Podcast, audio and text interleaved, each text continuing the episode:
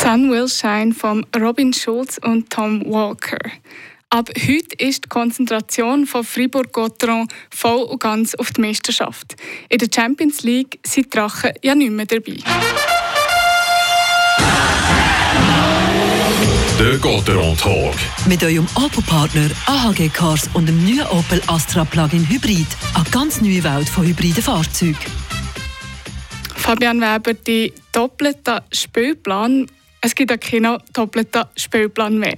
Keine Reise mehr. Jetzt kann man sich voll und ganz der Meisterschaft widmen. Genau so ist es am Dienstag, dass ich ab Freiburger wegen einer eher schwache Leistung aus der Champions League ausgeschieden. Jetzt erwartet um mit National League. Es steht das Wochenende mit zwei Gegnern an, die bis jetzt in dieser Saison tot zu beißen haben. Man darf aber auch sagen, dass auch Fribourg-Gotteron bis jetzt noch nicht ohne Probleme durch die Saison kommt. Ja, das ist natürlich richtig. Und gleich, es geht ein bisschen besser weder bei Lugano und bei Lausanne, die beiden Gegner vom Wochenende. Beide Teams haben in dieser Saison schon müssen den Trainer wechseln. Bei Lausanne ist es noch nicht so lange her, seitdem hat das aber auch noch nicht wirklich gefruchtet.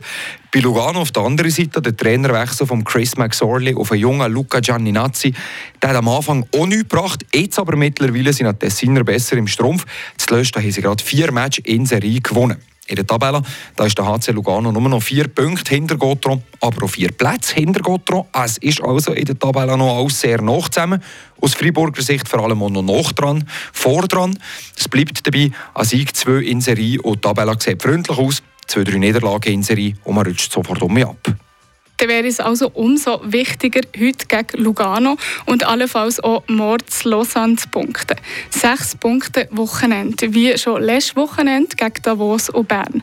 Mit was für einem Team tritt Christian Dübe heute Abend gegen Lugano an? ähm, macht keine grossen Änderungen im Vergleich zum letzten Meisterschaftsmatch Bern. Die Linien die bleiben praktisch die gleichen. Nur in der vierten Linie gibt es einen Wechsel. Der Mauro Jörg der spielt hiernach höchstwahrscheinlich nicht. Er hat weh im Nacken-Brustbereich.